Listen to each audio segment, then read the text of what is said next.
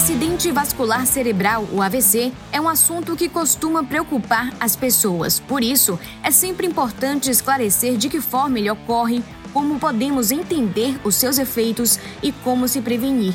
Dezenas de estudos recentes confirmaram que uma em cada três pessoas aparentemente saudáveis, com 55 anos ou mais, tem infartos cerebrais de menos de 5 milímetros de diâmetro alguns maiores que não causaram sintomas óbvios que alertassem para sua presença. É sobre esses AVCs silenciosos que vamos conversar com o neurologista Arthur Pedreira de Andrade Souza. O especialista é coordenador médico do Serviço de Neurologia do Hospital da Bahia e do Hospital São Rafael. Olá, doutor, seja bem-vindo ao podcast do Portal Muita Informação. Olá, Bruna, muito obrigado. É um prazer falar o podcast do portal Muita Informação. Estou aqui à disposição dos ouvintes. Quais são os tipos de AVC e o que os caracteriza? Quando há uma alteração no fluxo sanguíneo para o cérebro. Ele pode acontecer basicamente de duas formas. Ele pode acontecer quando há uma interrupção nesse fluxo, então, uma artéria que está levando o sangue para o cérebro entope, e aí aquela região que a artéria irrigaria vai deixar de receber o sangue com o oxigênio, com os nutrientes que ele carrega. Esse é o AVC isquêmico. Ou quando há uma ruptura em um desses vasos, e aí há um sangramento dentro do cérebro, o que caracteriza o AVC hemorrágico. Quais são os fatores de risco que podem desencadear o problema? Existem diversos fatores de risco que podem causar o AVC existem alguns não modificáveis que a gente não tem como interferir. Então, a idade é o principal deles, né? à medida que a idade aumenta, a chance, o risco de ter um AVC também aumenta. É, pacientes da raça negra estão mais predispostos a ter um AVC e pacientes do sexo masculino também estão mais predispostos a ter um AVC. E existem outros fatores de risco modificáveis e é aí que a gente tem que focar, né? onde a gente pode intervir.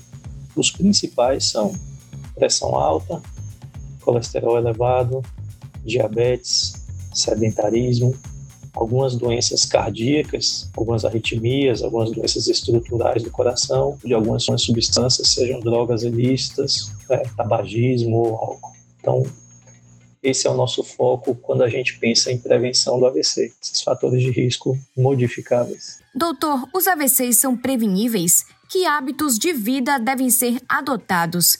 Há também medicamentos que podem evitar a ocorrência do problema? Felizmente, um percentual grande dos AVCs são preveníveis.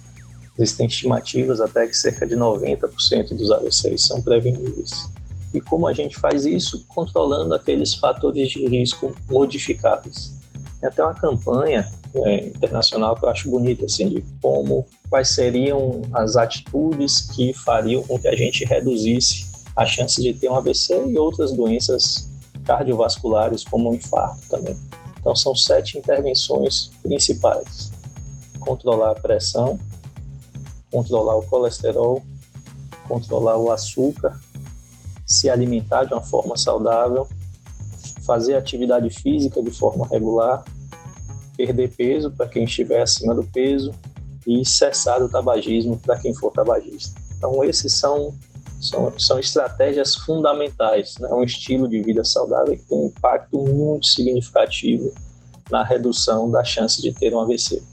E existem algumas intervenções um pouco mais específicas. Então, por exemplo, um paciente que tenha uma arritmia cardíaca, existe, dependendo de qual arritmia, existem remédios específicos que podem reduzir muito o risco de ocorrência de um AVC. Então é importante que se faça um acompanhamento periódico com o clínico, com o cardiologista, para identificar esses eventuais fatores de risco e tratá-los de forma adequada. Quais são os primeiros sinais do AVC e o que fazer quando eles surgem? Quando a gente pensa em AVC, é difícil pensar assim em primeiro sinal, né? O A de AVC é acidente, e isso quer caracterizar o quão súbito é o AVC. Então, a instalação dele normalmente é súbita mesmo, o sintoma já se instala de uma forma muito significativa. E a, a manifestação clínica, né, o que acontece, o que a gente vê no paciente, depende da região do cérebro que foi acometida. Normalmente você tem uma manifestação de um lado só do corpo ou de um uma, estrutura, uma função, vamos dizer assim. Né? Então, um lado do corpo paralisa, um lado do corpo fica formigando, ou a visão, o paciente perde a visão de um olho, perde um, a visão de um lado do corpo. É, ele tem uma alteração súbita da fala, ele de repente não consegue falar ou não consegue entender o que está sendo dito. É, ou então ele perde o equilíbrio subitamente, não está conseguindo ficar em pé, não está conseguindo caminhar. Esses seriam os principais sintomas, né, no, no caso de um AVC. É, existem até uns métodos para tentar memorizar isso de uma forma mais simples, né, para alertar a população, e o mais difundido aqui no Brasil é o método que a gente chama de SAMU. Então é S de sorria, A de abrace e M de música. Então você pede para o paciente sorrir, ver se tem alguma assimetria, pede para o paciente elevar os dois braços como se fosse dar um abraço e ver se um dos braços não consegue subir e pede para o paciente cantar uma música, falar um trecho de uma música para ver se ele está entendendo o que a gente está pedindo e se ele fala de uma forma adequada. Se o paciente não conseguir realizar uma dessas três tarefas, isso é uma urgência. E aí vem o U do SAMU, que deve ser acionado o serviço de urgência, né, 192, para que o paciente seja direcionado para um serviço adequado. Então, isso é o, vamos dizer isso em breve, né? Vai ser dito em breve aqui, mas o AVC é uma emergência, é uma doença extremamente grave, mas que tem tratamento. Só que esse tratamento precisa de um centro que seja capacitado para realizá-lo.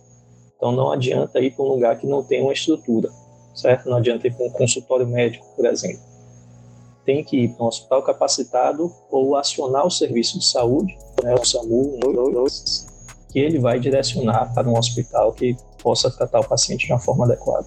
Que exames podem diagnosticar o AVC e a sua extensão? O AVC é clínico. Então, se eu pego um paciente com o início súbito de um quadro, de uma alteração focal, ou seja, perdeu a visão de forma súbita, perdeu o equilíbrio de forma súbita, paralisou um lado do corpo de forma súbita, não conseguiu mais falar de forma súbita, até que se prove o contrário, é um AVC a grande importância do exame de imagem nesse primeiro momento é que eu preciso diferenciar qual tipo de AVC. Se foi um AVC isquêmico, se a artéria entupiu, ou se foi um AVC hemorrágico, se a artéria rompeu, o paciente está com sangramento dentro do crânio. Como eu já disse, os tratamentos são antagônicos. Para isso, a gente precisa de um exame de imagem, seja uma tomografia ou uma ressonância do crânio. Ambos os exames vão nos dar a informação que a gente quer. A informação que eu quero é se tem sangramento ou não. A questão da qual dos dois escolher é que a logística da tomografia é muito mais simples, né? Um exame mais simples, mais barato, mais disponível, mais rápido de ser feito. Então, na nossa gincana do tratamento do AVC, né, nosso primeiro passo de conseguir imagem, quase sempre o exame de escolha é uma tomografia.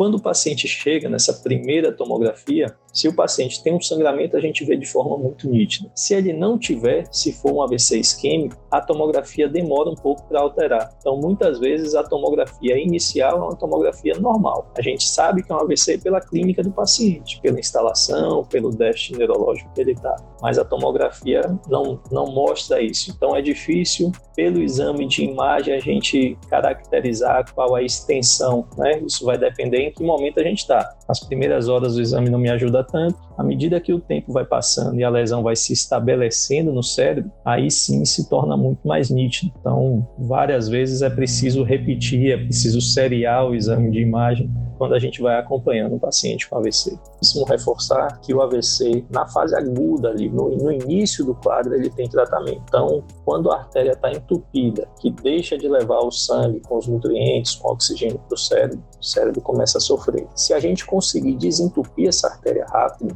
é, a gente consegue reverter muitas vezes na sua totalidade o, o déficit que o paciente ia ter. Mas para isso a gente tem muito pouco tempo. E enquanto menos tempo a gente der a medicação, a gente oferecer o tratamento ao paciente, melhor a recuperação dele, melhor o desfecho desses pacientes. Então a gente sempre tem que pensar no AVC como uma urgência. Se eu reconheci, se eu suspeitei do AVC, eu tenho que correr, e aí eu reforço de novo, para um serviço capacitado para tratar um AVC. Não adianta eu levar um paciente para um lugar, por exemplo, que não tem uma tomografia. O médico não vai poder fazer nada. Ele não sabe se é uma isquemia ou se é uma hemorragia, os tratamentos são antagônicos. Ele só pode, pode iniciar o tratamento após um exame de imagem ou uma tomografia ou uma ressonância. Então, suspeitou de AVC, ou leva para um hospital capacitado, se você já conhecer, né, existem inclusive aplicativos que mostram quais são os centros capacitados para tratar o AVC, bem comum do, do Ministério da Saúde, né, que é o Rede Brasil AVC, ele tem essa informação, ou liga para o 192, o serviço de resgate vai lá, o SAMU vai lá e vai levar o paciente para um local capacitado. A gente sempre fala que tempo é sério. Quanto mais cedo esse paciente chegar no hospital, maior a chance da gente reverter as eventuais sequelas. E outra coisa fundamental é o paciente chegou, teve um AVC, eventualmente ele chega a tempo de receber o tratamento inicial ou não, já chega depois de algumas horas, alguns dias, mas chega lá com déficit, a gente tem uma segunda preocupação, entender por que que aconteceu para não deixar acontecer de novo. Né? Então a gente chama isso de prevenção secundária, preven prevenir uma recorrência de algo que já aconteceu. Isso é importantíssimo. Né? A gente precisa entender. Então tem uma série de exames que a gente vai fazer para tentar identificar quais são os fatores de risco desse paciente, qual é a, a monta desse fator de risco, o impacto desses fatores de risco e intervir da melhor forma possível para que o paciente não tenha recorrência. Às vezes é só com remédio, às vezes é com cirurgia, às vezes é com pequenos procedimentos, como colocação de stent. Então, tudo vai depender de qual a causa. E isso é importantíssimo. A gente vê que os pacientes que não são investigados da forma adequada, né, o paciente que tem um AVC está bem, mas não é investigado da forma adequada, ele, quando a gente olha a longo prazo, depois de seis meses, um ano, esses pacientes costumam ter sequelas depois. Né? Eles têm recorrências de AVC e aí, eventualmente, podem ser quadros muito mais graves. É verdadeiro ou não que os AVCs são potencialmente fatais em pessoas mais jovens que ainda não chegaram a 40 anos? Causar AVCs mais graves. E os pacientes jovens habitualmente tinham mais AVCs por essas causas. Então, causas genéticas, algumas arritmias cardíacas específicas, é, associado a, a algum trauma, algum acidente, é, associado a uma predisposição das artérias dele, uma fragilidade das artérias dele, que tinha uma lesão, associado ao uso de drogas, por exemplo. Então, eram AVCs com uma, uma repercussão maior. O que a gente tem visto hoje em dia é que muitos pacientes jovens têm tido AVC pelos fatores de risco, habitualmente de pacientes mais velhos. Né? Então, a gente tem um paciente jovem que tem AVC por ser hipertenso, tem um paciente jovem que tem um AVC por ter ser sedentário e ter não ter controle do, do açúcar dele, né, da glicemia, do colesterol.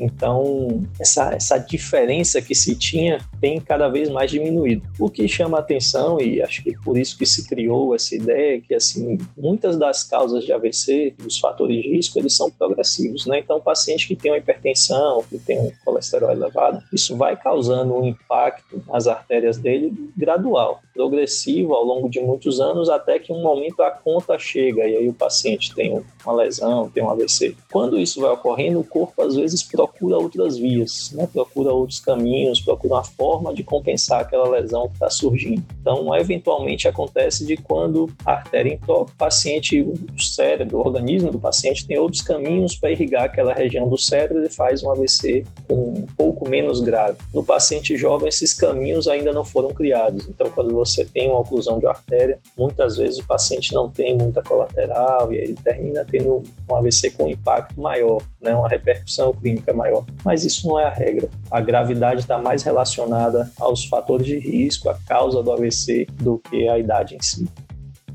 É verdade que um AVC sempre é seguido por outro de maior intensidade? Não necessariamente um AVC é seguido de outro de maior intensidade. O que a gente tem é que muitos dos pacientes que têm um AVC têm uma recorrência. Sim, o paciente tem um fator de risco para ter um AVC, existe um risco grande dele ter um outro. E aí entra a importância do cuidado adequado do paciente que teve um AVC, da investigação para entender a causa. Então, o paciente que teve um AVC, ele precisa ser investigado para entender o que, é que aconteceu. E na maioria das vezes a gente consegue identificar e consegue ajustar os remédios para que esse eventual segundo AVC não ocorra. Em termos de risco de recorrência, o quando vai acontecer depende muito da causa tem causas com uma taxa de recorrência muito alta logo nos primeiros dias. Então, a chance do paciente ter um outro AVC, e aí AVCs mais graves mesmo, existe. Existe e é significativo em algumas causas, em algumas é, etiologias, né, que a gente chama. Tem outras que já têm uma taxa de recorrência, a chance de acontecer de novo, bem mais baixa. E aí a gente consegue, é, estudando esse paciente de uma forma adequada, identificar em que perfil ele está, né, num, num risco mais alto de recorrência, e a gente é mais agressivo no tratamento, na prevenção desse, ou no risco um pouco mais baixo de recorrência, a gente consegue orientar o paciente seus familiares com calma e, e prevenir essa recorrência. Felizmente, como eu já falei lá atrás, 90% dos AVCs são preveníveis. Então, quem tem um AVC, principalmente quem tiver um AVC leve, ou uma condição que se chama AIT, né, que é ataque isquêmico transitório, tem que investigar. Vou aproveitar um pouquinho que eu falei do AIT, que eu acho que é algo importantíssimo de reforçar, né? O AIT, esse ataque isquêmico transitório, ele tem o mesmo mecanismo de AVC isquêmico. Então a artéria entope aquela região do cérebro ali que a artéria estava levando os nutrientes, o oxigênio para de funcionar, o paciente tem um déficit, paralisa um lado. Só que por sorte essa artéria desentope, ou por sorte, ou pelas medicações que o paciente usa, a artéria desentope, o paciente volta ao normal e não fica nenhuma cicatriz no cérebro. Isso é o AIT. A gente tem que entender o AIT como a melhor oportunidade para o paciente ser adequadamente investigado. Se ele teve um AIT, o mecanismo é o mesmo de AVC. Quem tem um pode ter o outro. Então a gente tem uma oportunidade de investigar o paciente, encontrar a causa e tratar, prevenir para que não aconteça com um paciente 100% normal sem nenhum déficit. Então a gente não pode banalizar o AIT. AIT tem que ser visto né, pelo paciente, pelos, por nós médicos, da mesma forma que o AVC. A investigação, o tratamento tem que ser o mesmo. Chegamos agora a uma questão que preocupa muita gente: o AVC silencioso ou o microderrame. Pode nos explicar o que é e de que forma ele afeta o organismo?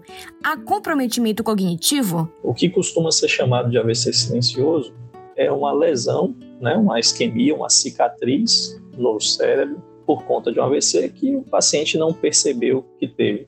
Então, o paciente vai fazer um exame por algum outro motivo, quando faz o exame tem lá um pequeno AVC, tem lá uma, uma pequena cicatriz né, no cérebro. Então, foi uma lesão em uma região do cérebro que não teve manifestação clínica, o paciente não percebeu. Ou que tem uma manifestação muito sutil, que ele não chegou a notar, e um exame um pouquinho, uma avaliação um pouquinho mais minuciosa, às vezes a gente consegue perceber. O AVC silencioso ele preocupa a gente de duas formas. A primeira é entender por que, é que aconteceu.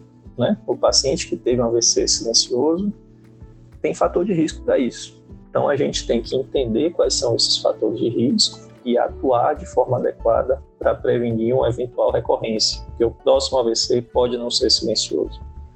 E a segunda questão é que, às vezes, é, a, a, somatória de vários pequenos AVCs começam a ter repercussão clínica. E a repercussão mais comum, você mesmo perguntou, é cognitiva mesmo. Então, quando o paciente vai tendo uma somatória de várias pequenas lesões, ele pode começar a ter comprometimento de qualquer âmbito, né, de motor, de linguagem, e essa, esse impacto na cognição também, começar a ter dificuldade de realizar algumas tarefas, começar a ficar um déficit de, de, memória, né, um pouco mais esquecido.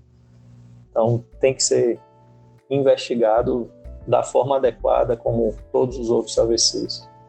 Quais são os sinais que devem levar a pessoa a suspeitar de um AVC silencioso? A rigor, se o AVC realmente foi silencioso, né, a gente não teria como perceber, como notar a diferença, né? Mas vou falar por duas, duas vias diferentes, né?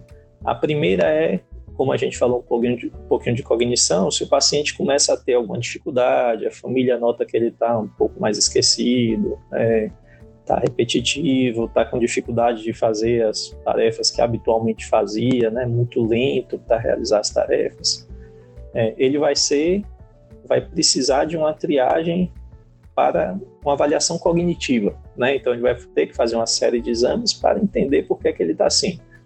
Dentre os exames, ele vai fazer um exame de neuroimagem, que aí se ele tiver lesões, né, se ele tiver isquemias no cérebro, isso vai ser identificado. Por outro lado, paciente que não tenha né, nenhuma alteração, vamos dizer que o paciente está realmente 100% normal. Não existe uma indicação de se fazer um, um check-up neurológico de rotina, tá? de ir lá e fazer uma ressonância para ver se acha alguma coisa. Mas existe muito a indicação de controlar os fatores de risco.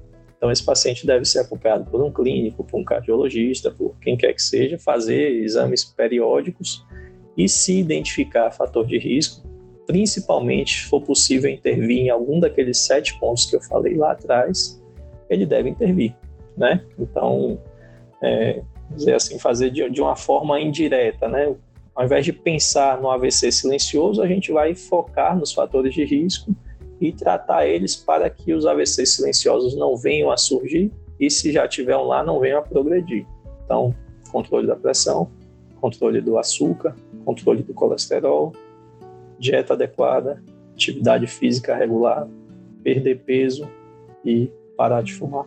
Por fim, quais são as sequelas mais comuns causadas pelo AVC e o que há de mais moderno em termos de tratamento? Sobre sequela, depende muito da região do cérebro que é, que é afetada. E hoje em dia a gente entende que existe muito mais do que aquela relação um para um que se imaginava, né? Ah, pegou a região da movimentação da mão, então a sequela dele é na mão.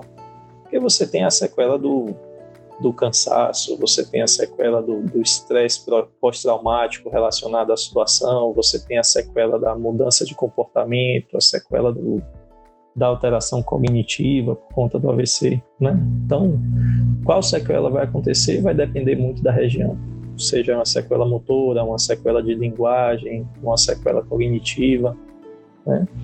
Que a gente tem que sempre lembrar é que não é só isso. Então, a parte do estresse relacionado ao quadro, a fadiga, a sensação de incapacidade de ter a vida que tinha antes, isso tudo tem que ser considerado como sequela. E aí a gente tem que pensar na reabilitação multifatorial, né? Não adianta eu fazer só fisioterapia, não adianta no paciente que está com muita alteração de linguagem fazer fono. Eu tenho que entender como um cuidado integral, né?